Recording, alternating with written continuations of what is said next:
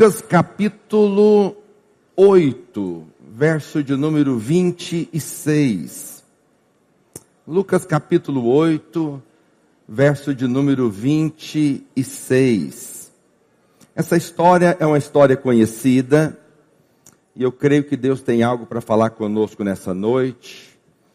E eu creio que você vai sair daqui cheio da palavra e cheio da vida de Deus. Amém? Você crê nisso?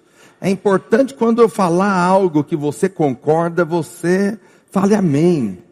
Sabe? Por que, que é importante? Quando você fala amém, como se você estivesse comendo. Quando você comer numa, numa mesa, chega numa casa, alguém te oferece uma comida, né? É, o pastor Mauro te convida para você ir na minha, lá na, na, casa dele. Aí você chega lá e senta. Aí ele, o pastor Mauro fala para você, eu fiz meu prato especial para você. Quando você come, você fala o quê? Nossa, pastor, que comida boa. Não é assim que você fala? Aí você, no meio da comida, você está comendo de novo, você fala, nossa, mas que carne maravilhosa, que é só a carne que eu sei fazer.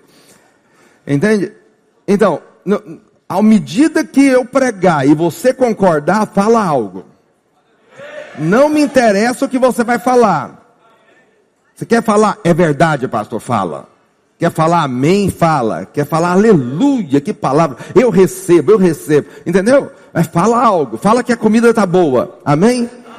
Posso contar com você? Quem está alegre aqui, diga aleluia. Lucas capítulo 8, verso 26 diz assim: Então rumaram para a terra dos Gerazenos, fronteira da Galileia. Logo ao desembarcar, veio da cidade ao encontro, ao seu encontro, um homem possesso de demônios. Não é um demônio, é demônios. Que havia muito, não se vestia, nem habitava em casa alguma, porém vivia nos sepulcros.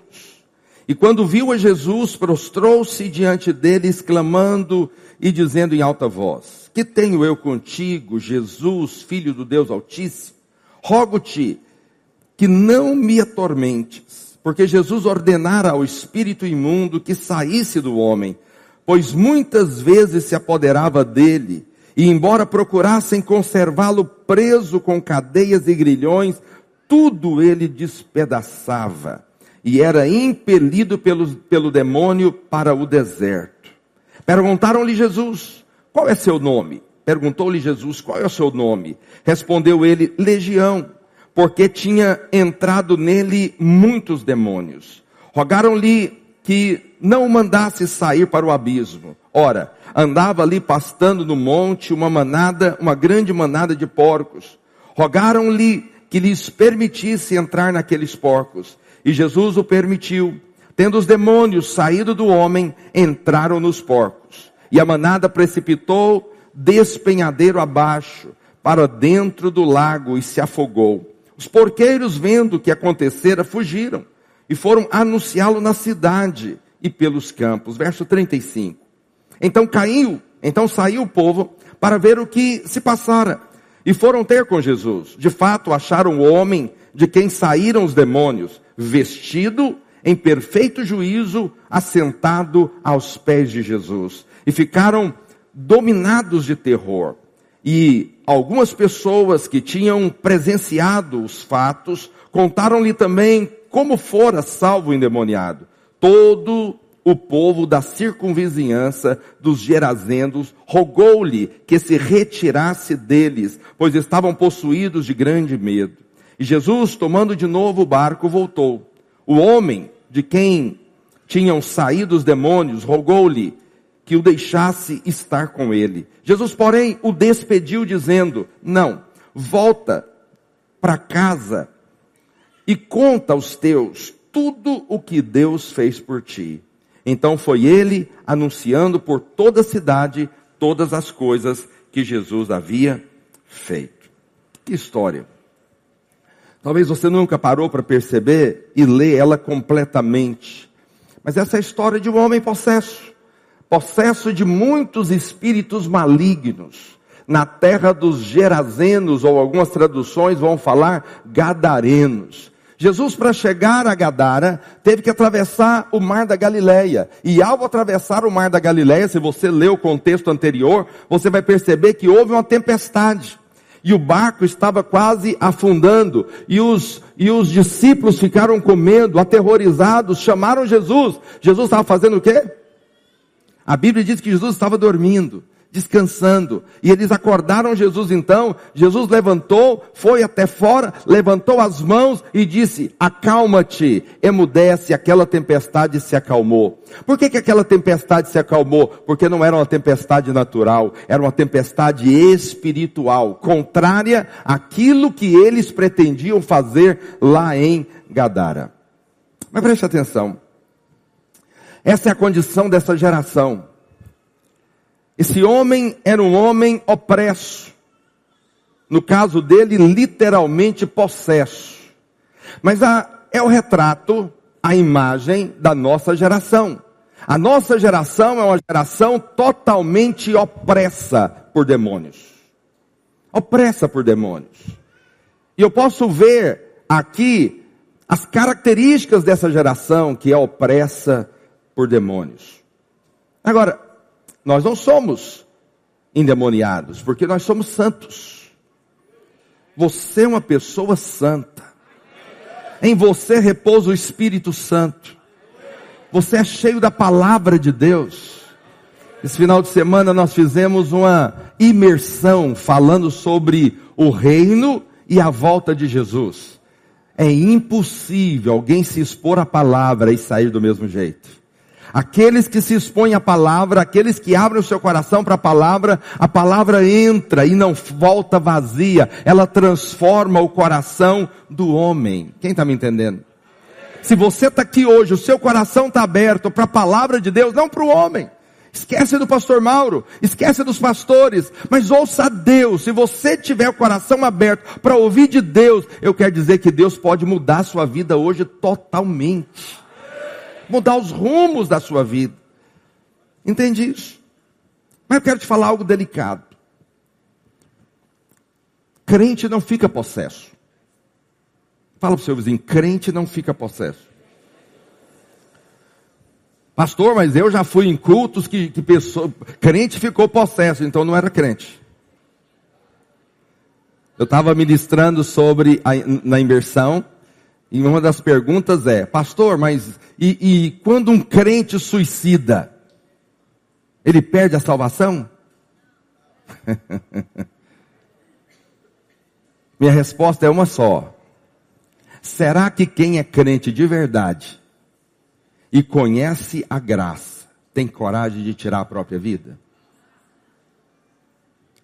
Será? Alguém fala, ah, pastor, mas frequentava a igreja. Mas quem diz que quem frequenta a igreja, será que todo mundo que frequenta a igreja é salvo? Claro que não. Você é.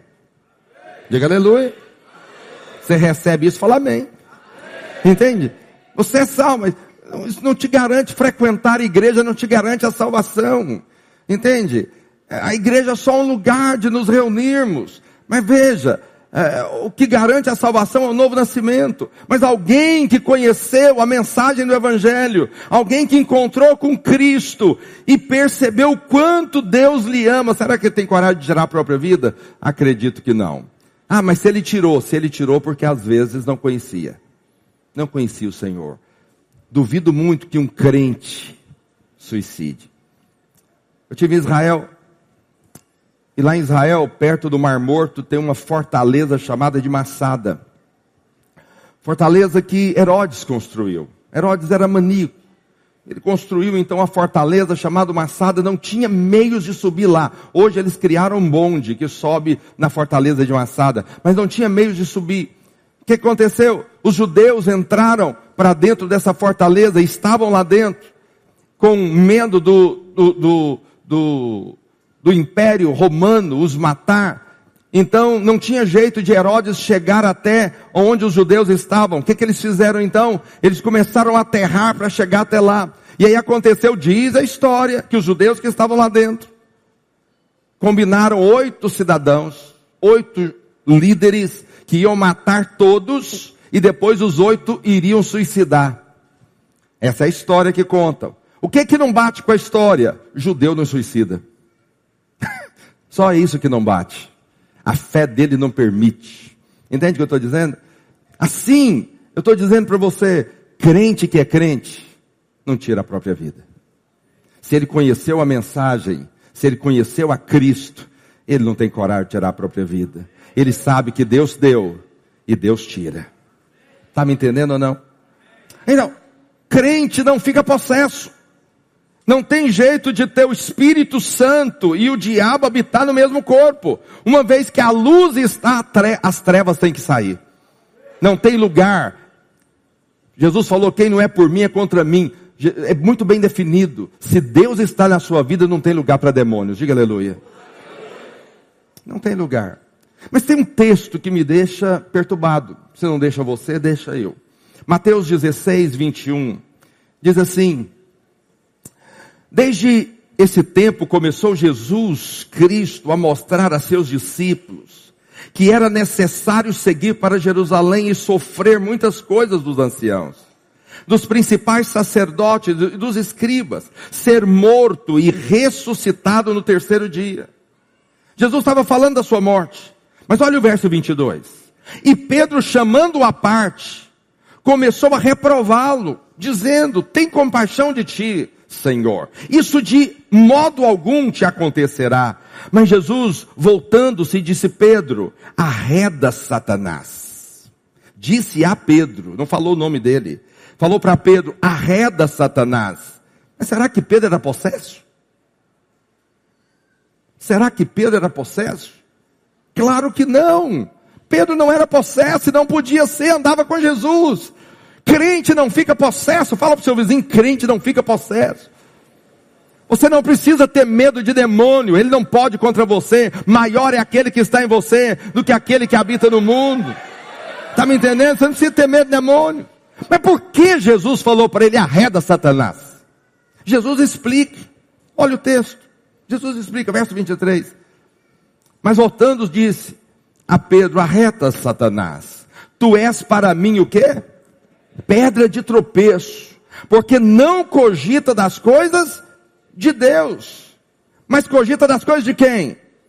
Calma aí, então as coisas dos homens são coisas malignas. O pensamento do homem é um pensamento maligno. O que, que é um pensamento santo? O pensamento da palavra de Deus. Por isso a Bíblia diz que nós temos a mente de Cristo. Qual que é a mente de Cristo? A palavra de Deus. A palavra de Deus que tem que entrar em nós. Pedro chamou Jesus à parte e deu a opinião dele. E falou: Senhor, não, eu não vou deixar isso acontecer. Realmente ele tentou. Quando o soldado chegou, ele quis cortar a orelha, cortou a orelha, queria cortar a cabeça. Mas o cara arredou, cortou a orelha. Entende? Cortou a orelha do cidadão, porque ele não queria deixar aquilo que Jesus estava dizendo. Jesus estava dizendo: Eu vim para morrer, essa é a minha missão de vida. E Pedro falou: Não, de maneira nenhuma. Pedro era contra a vontade de Deus para Cristo. Mesmo a vontade de Pedro, sendo a vida de Jesus, Jesus está dizendo: você não cogita das coisas de Deus. A vontade de Deus para mim é a morte. A minha vitória é a morte. Compreende o que eu estou dizendo? Esse, esse, pensamento não é um pensamento de Deus. Por isso Jesus falou: arreda Satanás. Mas Pedro não era possesso, mas era opresso. Era opresso. Tem muito crente também que não é possesso, mas ele é opresso. Opressão. É, a, é, é, é misturado com depressão, com opressão. É tudo um balde só. Está me entendendo ou não? Tudo um balde só. O retrato dessa geração está mostrado aqui nesse jovem gadareno. Mas nós temos que ter cuidado para não concordar com Cadareno. Nós temos que ter cuidado para não concordar com Pedro. A, a minha opinião e a sua opinião é perigosa. Nós temos opinião sobre tudo. O mundo tem opinião sobre tudo. E preste atenção. Hoje, com o advento da internet, a opinião do mundo está nas suas mãos o tempo todo. Você lê ela no G1, você lê ela em todos os jornais. Entende? Na, na, esqueci o nome do jornal. BCN. CB. Está aí na sua mão, na palma da sua mão, rápido. A opinião do mundo está aí. Mas a opinião do mundo é o que para Deus? Maligna. Maligna. Então nós não podemos concordar. Mas quais são os sinais aqui de uma pessoa opressa? Quais são os sinais de uma pessoa que está debaixo de opressão? Eu vou usar o gadareno mesmo com possessão, porque ele demonstra essa atitude opressa que nós vemos no mundo. Nem todo mundo, nem todos no mundo estão possessos, mas são opressos. Nós não podemos concordar com isso. Nós somos um povo diferente. Nós somos um povo que concorda com a palavra de Deus. Todas as vezes que você for dar a sua opinião, ela tem que bater com a palavra de Deus. Amém? Primeiro, verso. Eu vou usar o texto de Marcos 5, 5, porque o texto está registrado em Marcos 5 e em Lucas 8. Eu vou usar esse verso aqui, depois a gente volta para Lucas. Marcos 5, 5 diz assim: Andava sempre de noite e de dia, clamando por entre os sepulcros, pelos montes, ferindo-se com pedras. Essa palavra clamando aqui é a mesma palavra é, a mesma palavra para chorar. Essa palavra aqui é a mesma palavra chorando. Ele andava clamando, chorando. Primeira característica de pessoas opressas são pessoas que de noite e de dia estão chorando. Uma marca da opressão é tristeza. A marca do Espírito é o que? Alegria. O reino de Deus é o que? Paz, alegria e justiça. Paz, alegria e justiça. Mas as coisas do diabo é assim. É uma tristeza. De dia e de noite, diz Marcos, ele andava de dia e de noite triste. Clamava e chorava de noite e de dia. Isso é uma insatisfação constante. Conhece gente insatisfeita dia e noite? Eu conheço. De noite, ele acorda assim, ele fala, oh meu Deus, tem que trabalhar. Ai, Jesus. Aí quando ele está chegando no trabalho, ele fala, ah meu Deus, tem que encontrar com esse povo no meu trabalho, oh Senhor da glória. Aí ele vai para a faculdade e fala, oh meu Deus, esse professor. Aí ele vai para a igreja, o que, que ele fala? Ai meu Deus, esse pastor Mauro. Aí ele vai para a cela e fala, eita, mas aqueles irmãos é difícil. Oh, meu Deus. É uma insatisfação constante. Ele pega o carro dele e fala, ei, carro. Ele pega a bicicleta e fala, ei, bicicleta. Ele pega o Uber, aí o Uber vem aquele carrinho mais velho. E agora você não pega o Uber mais. Nós temos um irmão na nossa igreja que tem uma empresa a melhor aqui dessa cidade. Como é que é o nome? Citicar. City Car. Quando você for chamar, não, não esquece Uber. Agora fala para os seus City Car. Eu estou andando agora de City Car. Que agora só tem um carro lá em casa. E um carro lá em casa, você sabe de quem ele é, né? Agora eu dependo de carona e de City Car. Satisfação o tempo inteiro. Esse sujeito de dia e de noite ficava triste triste o tempo inteiro, triste. A marca dessa geração é o que? Tristeza.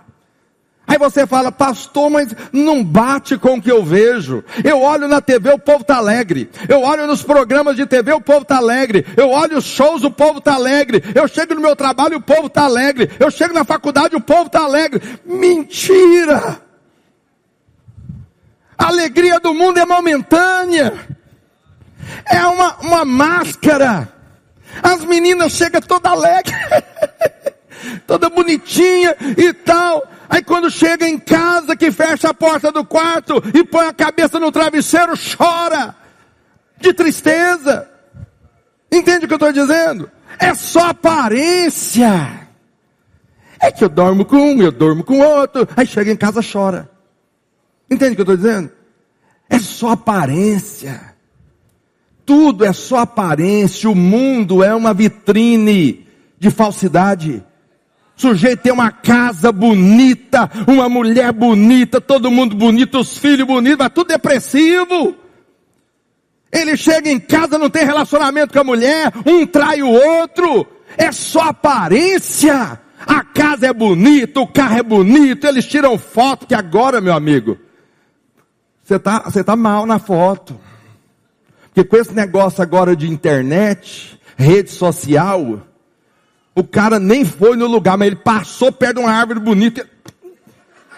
Ele tira uma foto, você fala, nossa, mas esse cara viaja demais. Aí você fica com inveja dele. Viaja nada, tá trabalho. Dormindo em hotel ruim, comendo comida de terceira, mas e manda, aí você fala, nossa, eu, eu, eu sou um miserável. Aí você fica mal. Você fica mal, achando que você é pior do que todo mundo. Entendeu? É a galinha feia do galinheiro, não é não, meu irmão, você é filho de Deus. A Bíblia diz para você não olhar para o ímpio, porque a prosperidade dele é como a erva que nasce, cresce, seca e queima. A sua não. Você é como árvore frondosa, plantada junto a ribeiros de água, que no devido tempo vai dar o seu fruto.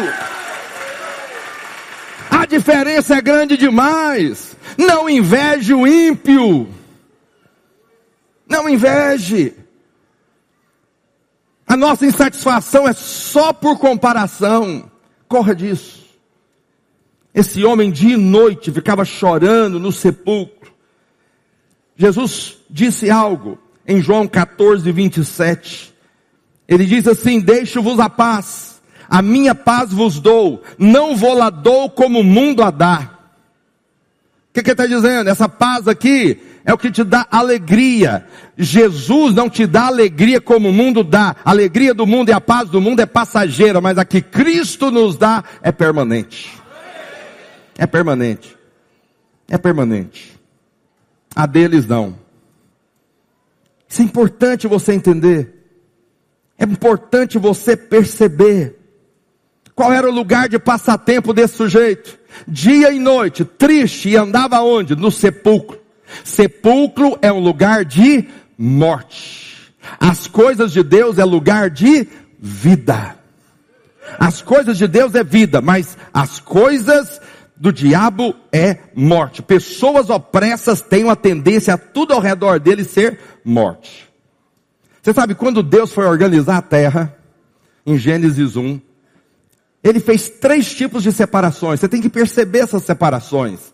Porque é importante, você olha para o mundo, parece que as coisas são bonitas, mas é morte. Eu gosto dos sinais que Moisés fez. Um dos sinais que Moisés fez quando ele chegou no Nilo, que era o Deus dos egípcios, eles adoravam o Nilo, porque quando o Nilo enchia, alagava, e eles plantavam então arroz, e quando o Nilo secava, eles colhiam então aquele arroz, era a, trazia a prosperidade para eles, eles adoravam o Nilo como Deus. Moisés pegou um copo, pegou a água do Nilo, mostrou para eles, é esse aqui que é o Deus de vocês? E eles, sim, sim, esse é o nosso Deus. Jogou na terra. Quando ele jogou a água do Nilo na terra, o que, que aconteceu? A água virou sangue. Sangue no corpo humano é vida. Mas sangue na terra é morte. O que, que estava dizendo? O que vocês acham que é vida, eu digo para vocês, é morte. É morte. Tem muitas coisas que você olha e acha que é vida, mas não é. Então isso precisa de crescimento espiritual nosso. Para perceber essas diferenças. Gênesis capítulo 1, verso 4 diz assim: E viu Deus que a luz era boa. Primeira separação. E fez separação entre o que? Luz e trevas. Você pode repetir comigo? Olha o verso 5. Chamou Deus a luz dia e as trevas noite. Houve tarde amanhã o primeiro dia. E disse Deus: haja separação entre águas e separação entre águas e águas. Repita comigo: águas e águas. Primeira separação é o que? Luz e trevas. A segunda separação, águas e águas. Verso 7. Fez, pois, Deus o firmamento e separação entre águas debaixo e do firmamento e águas sobre o firmamento. E assim se fez. O que, que ele separou agora? Água de terra. Ele separou luz de trevas. Ele separou águas de águas. E separou águas de terra, do firmamento. São três tipos de separações, mas que fala de níveis de espiritualidade. Preste atenção. Quando você converte, primeira separação que você sabe de cor é o que, que é trevas, o que, que é luz. Todo mundo sabe o que é pecado e o que não é. Sabe ou não sabe? Matar alguém é o que? Pecado. Adulterar é o que? Mentir é o que? Falar mal dos outros é o que? Dar calote nos outros. Tudo é pecado. Todos nós sabemos. Mas essa é a coisa mais rudimentar que tem para um cristão. Depois tem águas de baixo e águas de cima, que é aquilo que é do espírito e aquilo que é da carne. Tem gente que já tem dificuldade de perceber que é do espírito e o que é da carne. Quem está falando? Está falando pelo espírito ou está falando pela carne? As duas coisas são verdades. Aí tem o terceiro nível de separação, que é entre a água do mar e a água e a terra, o firmamento. Calma aí, o mar na Bíblia é morte. Por isso que na Nova Jerusalém o mar não existirá, mas a terra é onde brota a erva, onde brota a vida. Agora é outro tipo de separação. Primeira separação é o que é pecado e o que não é. Segundo tipo de separação, aquilo que é da carne, aquilo que é do espírito. Mas o terceiro nível de separação, aquilo que é vida e aquilo que é morte. Isso nós temos dificuldade. Dificuldade de perceber o que, é morte e o que, é vida. A alegria do mundo aparente é morte. Não é verdadeira.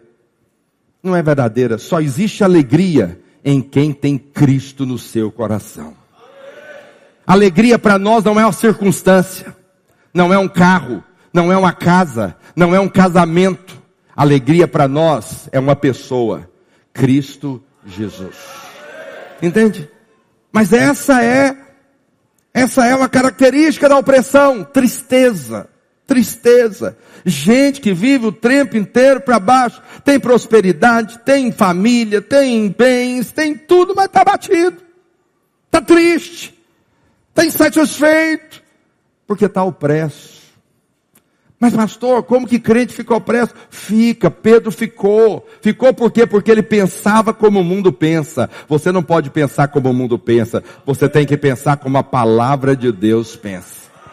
Tá me entendendo ou não? Segunda. Segunda característica, verso 27 de Lucas 8. Logo ao desembarcar, veio da cidade ao seu encontro um homem possesso de demônios que havia muito, não se vestia, nem habitava em casa alguma.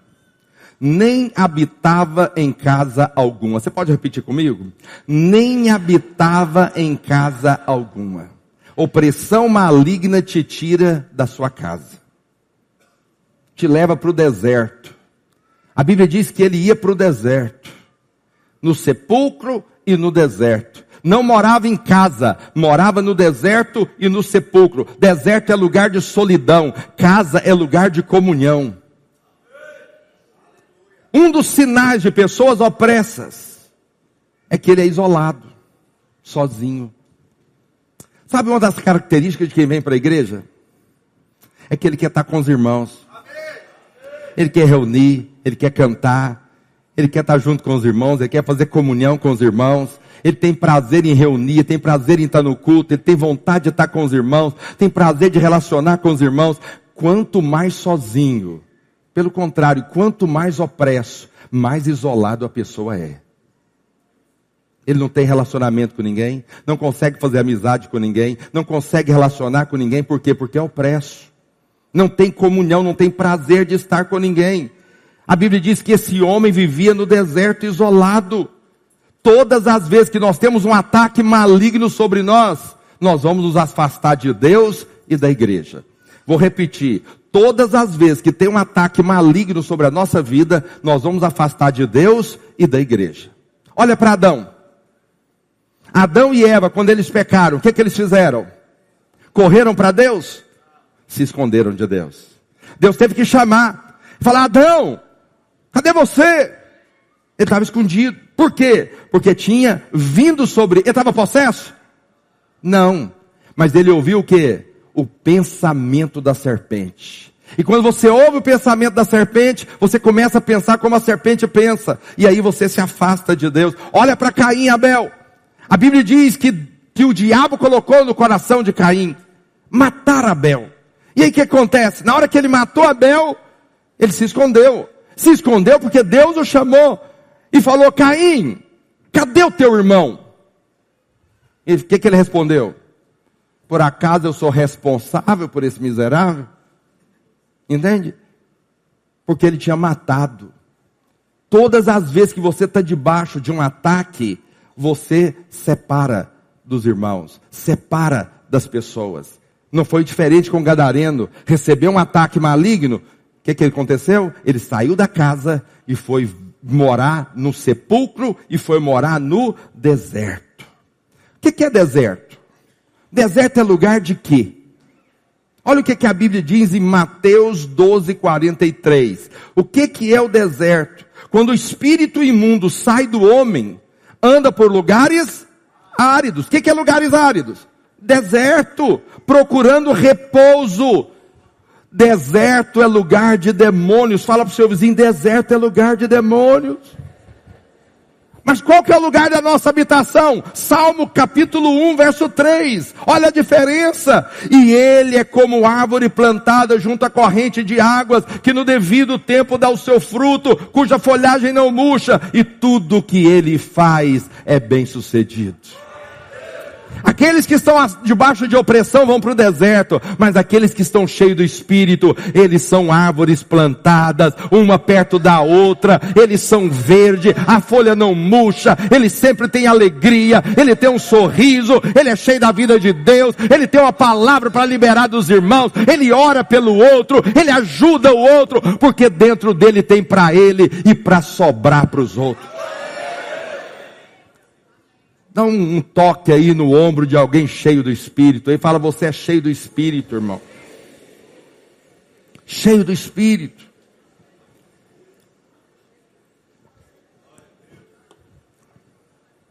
Vivia chorando dia e noite no sepulcro, na morte.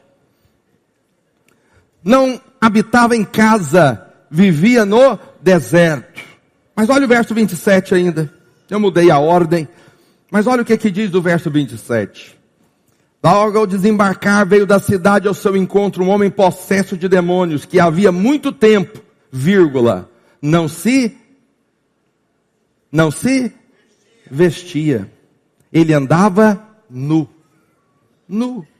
Nu. Você sabe uma das características dessa geração nossa? É que eles gostam de arrancar a roupa. Não gostam de vestir. Não é que eles andam nu. Não, não é andar nu. Mas a roupa não é para cobrir. A roupa é para mostrar. A roupa é a roupa da sensualidade. Você sabe qual que é a roupa da sensualidade? Essa é uma marca de gente opressa. Quanto mais opresso, mais sensual é. Entende isso? Mais sensual é.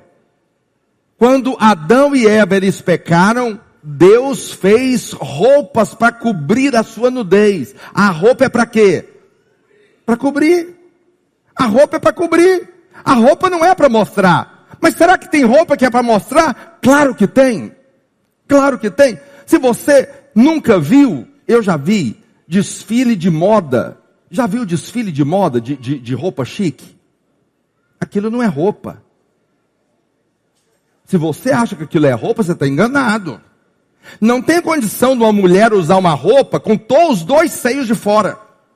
E dizer que aquilo é moda. Só se for a moda do inferno. Entende o que eu estou dizendo? Não tem jeito.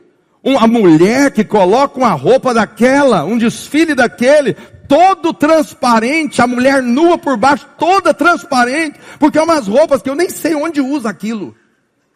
Eu não sei onde usa. Passou uma mulher uma vez com uma flor desse tamanho aqui, pregada aqui do lado. De cá ela estava nua, de cá tinha uma rosa.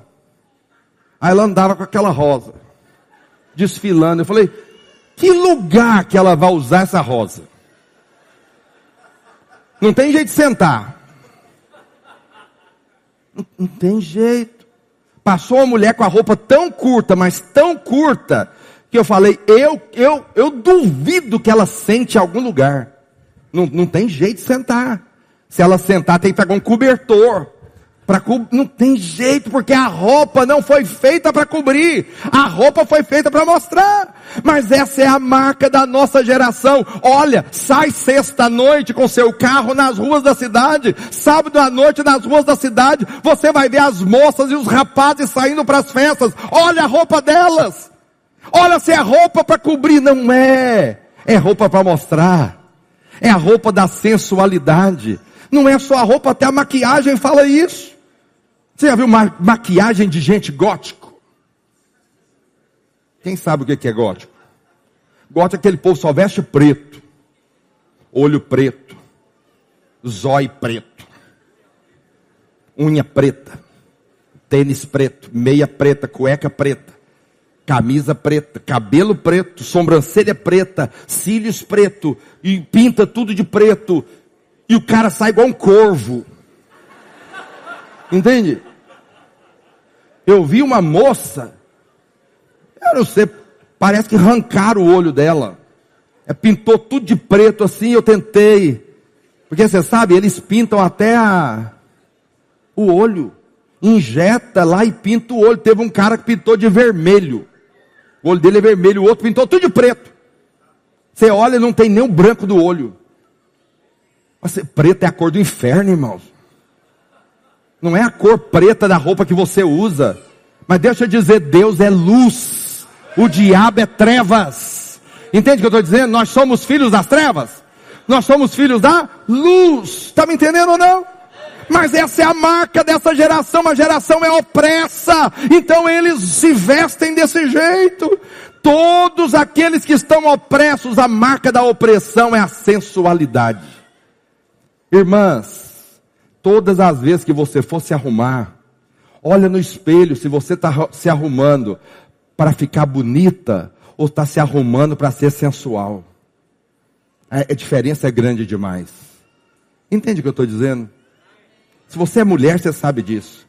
Tem mulheres que se arrumam para ser bonita, mas tem mulheres que se arrumam para ser sensual. A sensualidade é a marca da opressão. Entende? Da opressão. Mas esse homem não se vestia. Não se vestia. Nós somos um povo que não somos só vestidos de roupa bonita, nós somos vestidos também de Cristo Jesus. Quarta, quarta característica daqueles que são opressos, Marcos capítulo 5, verso 5. Diz assim: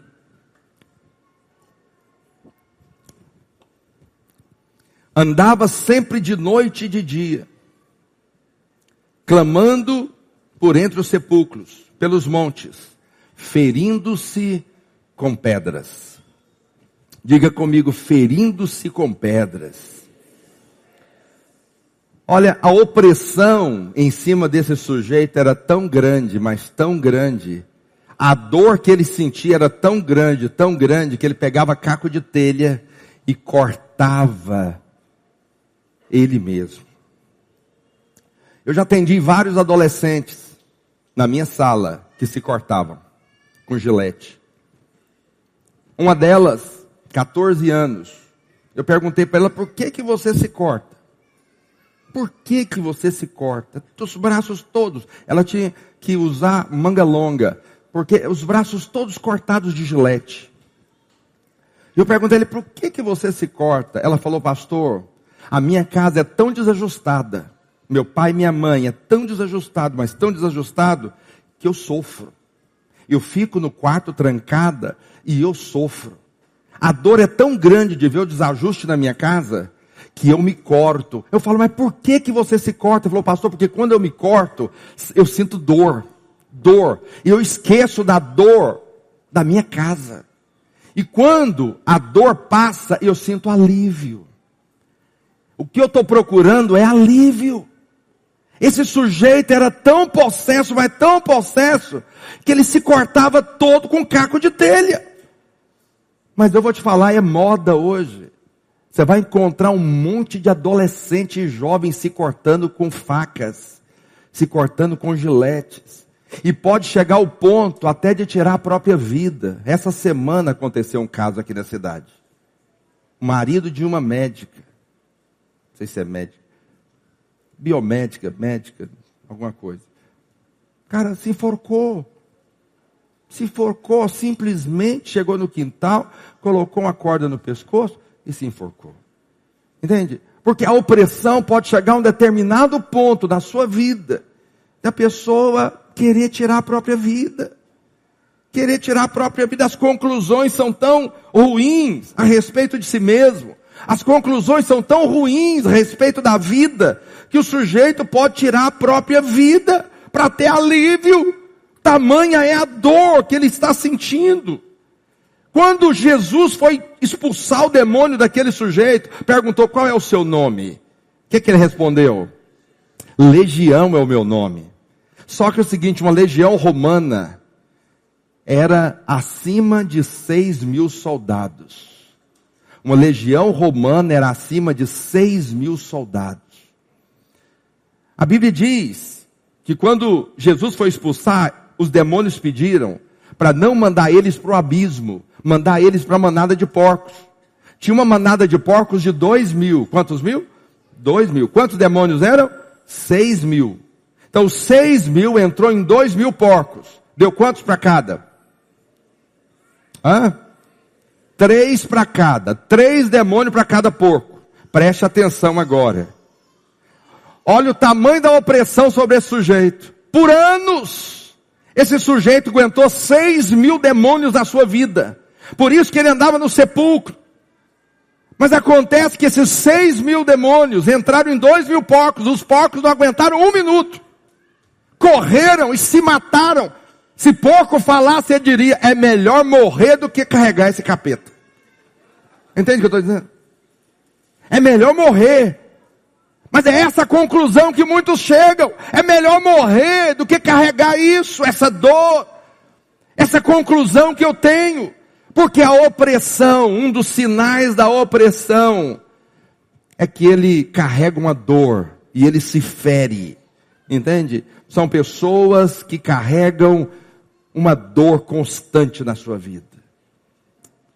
O dia que eu me converti, uma das coisas que Deus encheu meu coração foi de alegria. Eu tenho a cara fechada, então todo mundo que olha para mim acha que eu estou com raiva. Estou não. Eu sou assim mesmo, eu vou ficar rindo para você ver que eu estou feliz. é porque minha cara é fechada mesmo. Mas eu quero dizer para você, eu sou muito feliz. Eu sou feliz porque eu tenho tudo? Não. Eu tenho tudo que eu quero? Não. Eu sou feliz porque Cristo me resgatou.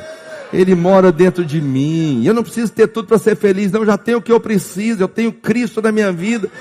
E agora o resto, tudo que vier é lucro. Está me entendendo ou não? Mas a marca dessa geração é essa dor constante. Quinto, eu quero falar para você, para encerrar aqui, a partir desses pontos, é que estas marcas são marcas de uma geração opressa. Mas quando esse sujeito foi liberto, o que, que aconteceu com ele? O que, que aconteceu com ele?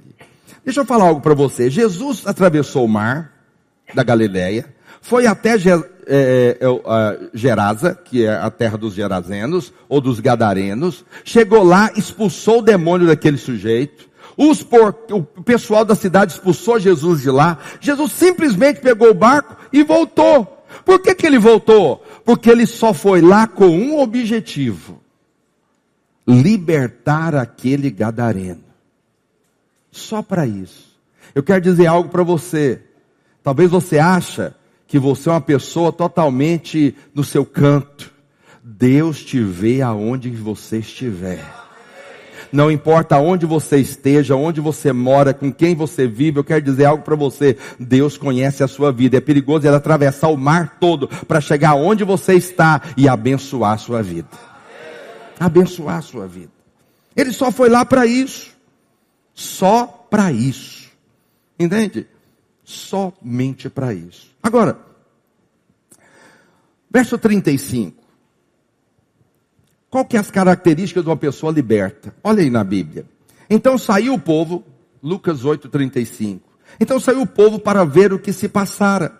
E foram ter com Jesus. De fato, acharam o homem de quem saíram os demônios. Acharam ele.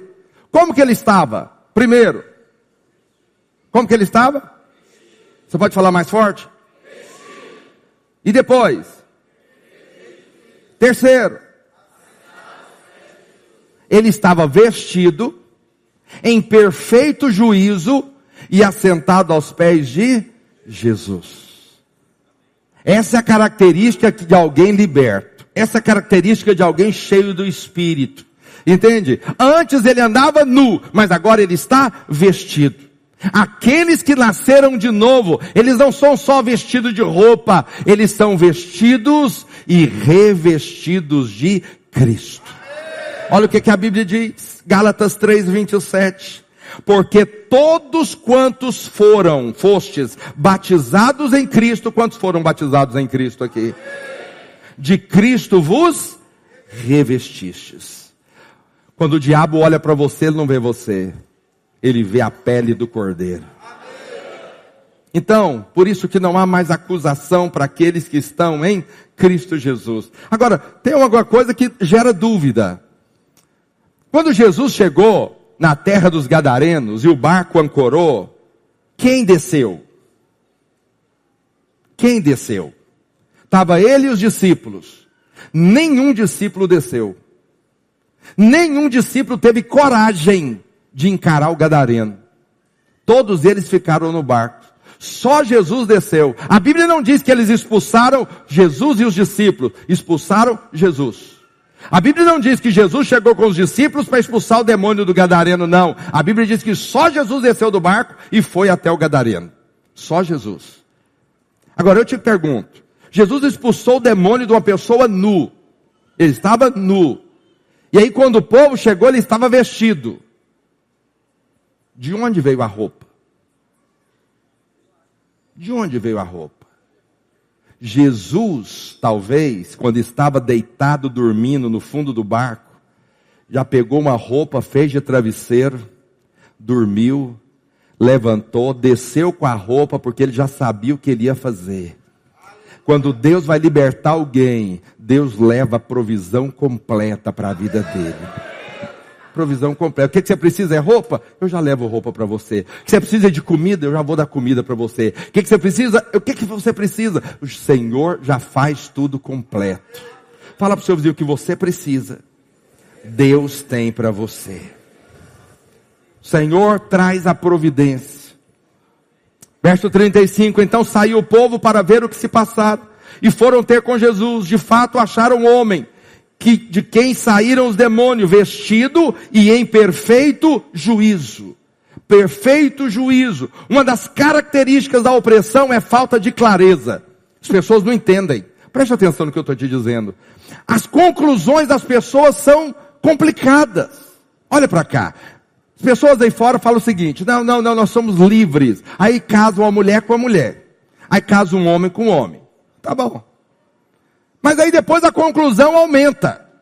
Ah, não, não, não, não vamos casar agora, é o seguinte, é duas mulheres com um homem. Aí casa duas mulheres com um homem. Não, não, não, agora a conclusão é o seguinte, tá pouco. Vamos casar o seguinte, três homens com duas mulheres. Casou. Esses dias eu vi uma mulher do sul que casou com ela mesma. Quem viu? E não é uma pessoa ignorante, não. Pessoa formada, estudada, bacharelado, doutorado. Ela falou: Não vou casar comigo. Ela entrou na igreja, na, lá na cerimônia, entrou ela, e depois ela entrou de novo. E ela casou com ela mesma. Mas pasmem, tem uma que casou com um cachorro, com um animal. Por quê? Porque não tem clareza das coisas. Uma das características de gente opresso é que ele não tem clareza, as conclusões dele é nebulosa. Mas uma das características de quem é cheio do Espírito é que ele tem clareza das coisas. Ele sabe porque ele é crente. Ele sabe porque ele adora a Deus. Ele sabe porque ele serve a Deus. Quanto mais cheio do Espírito, mais clareza você tem. A Bíblia diz que Deus não é Deus de confusão. Deus é Deus de clareza. Pega no seu vizinho, você tem clareza das coisas, irmãos. É importante ter clareza das coisas.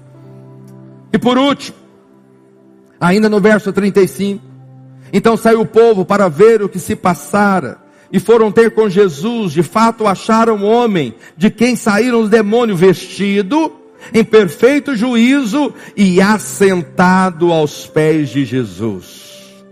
Essa é a posição de todo crente que nasceu de novo. Olha para cá. Muitas igrejas ensinam estratégias de guerra espiritual. Qual é a estratégia de guerra espiritual? É óleo, é unção, é sal. O que, que é a estratégia de guerra espiritual? É, é descobrir o nome dos demônios. A estratégia espiritual da guerra de Jesus, sabe qual foi? Ele deitou e dormiu. A estratégia de Jesus é guerrear no descanso. Está entendendo? Tem muito crente agitado, querendo vencer a batalha. Sabe como que você vence a batalha? Deitado e descansando na presença do Senhor. O dia que aquele homem foi liberto, ele foi aos pés do Senhor como Maria, descansou aos pés do Senhor. Você não tem que fazer guerra nenhuma, você tem que descansar aos pés de Cristo. Se você tiver aos pés de Cristo, Ele vai levantar e vai pleitear a sua guerra, e você vai ter a vitória, não porque você é vencedor, mas porque Ele já venceu por você. Entende isso? A nossa guerra não é nossa. Efésios diz que nós estamos assentados em Cristo Jesus nas regiões celestiais. A sua posição não é em pé, a sua posição é sentado. Tem muita gente querendo brigar, querendo guerrear. Não, não. Baixa as suas armas. Deixa o Senhor levantar a dele. Se ele levantar, sua vitória está garantida. Fica de pé onde você está. Verso 38. Olha para cá. Verso 38. Duas coisas são importantes para nós como igreja. Primeiro, o homem de quem tinham saído os demônios rogou-lhe que o deixasse estar com ele. Jesus, porém, o despediu, dizendo: Volta para casa e conta aos teus tudo o que Deus fez a ti.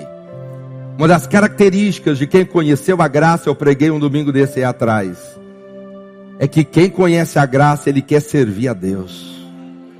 Quem é liberto, ele quer servir a Deus. Primeira coisa que esse gadareno fez ao ser liberto, ele falou: Deixa eu te seguir, deixa eu te seguir. Aí o que, que o Senhor falou para ele? Não, volta e testemunha para os da sua casa. Preste atenção. Como você acha que era a casa do gadareno? uma casa ótima? Não. Eu vou te falar, quando você vê um homem com problema no casamento, o problema não é só ele não, é ele e a mulher. Quando você vê uma mulher com problema na sua casa, o problema não é só ela não, é ela e ele. Problema está dentro de casa.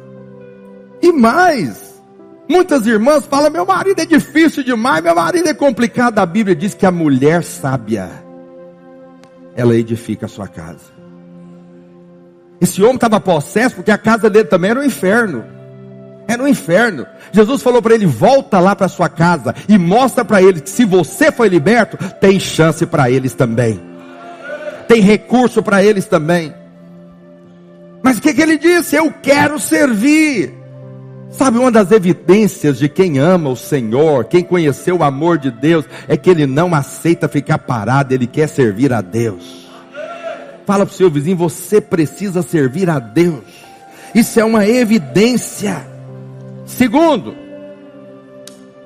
olha o verso 35. Então saiu o povo para ver o que se passara e foram ter com Jesus. De fato, acharam o homem de quem saíram o demônio, testemunharam. Olha o verso 36. Algumas pessoas que tinham presenciado os fatos contaram-lhe também como fora salvo endemoniado. Eles falaram, eles viram e contaram. Olha o 37. Todo o povo da circunvizinhança dos Gerazenos rogou-lhe a Jesus que retirasse daquele lugar, pois estavam possuídos de medo. Qual medo? Estavam com medo dos demônios? Não. Eles conviviam com Gadareno lá o tempo todo. Com certeza não tinha só um endemoniado, tinha vários outros. Eles não estavam com medo dos gadarenos. Eles estavam com medo de ter mais prejuízo de porcos. Calma aí. Eles viram a libertação, contaram para os outros o que Jesus fez, mas não tinha disposição de pagar a conta. Vou te fazer uma pergunta hoje. Vale a pena investir nessa obra? O que nós fazemos aqui, vale a pena contribuir? Porque tem muita gente que ele acha que não vale a pena. Eles olharam e falaram: vale a pena contribuir para esse tipo de libertação? O cara foi liberto. O sujeito foi liberto. Eles contaram a respeito da libertação, mas fizeram cálculo. Na realidade foi dois mil porcos. Quantos aqui tem carro? Tem, levanta a mão bem alto. Quem tem carro, moto. E está aqui. Carro está aqui? A moto está aqui? Quem veio de bicicleta? Está aqui? Não condena os porqueiros, não. Pensa que agora, se tivesse um endemoniado, e eu falasse agora, qual é o seu nome? Eu falar, legião. Seis mil. Aí eu, eu falasse para ele o seguinte: sai dele. E ele falou: deixa eu entrar nesses carros aí. E eu falar: pode ir. E você está aqui cultuando a Deus e escuta seu carro explodir lá fora. Pá! Seu coração financiado ainda, Senhor. Estou na terceira parcela.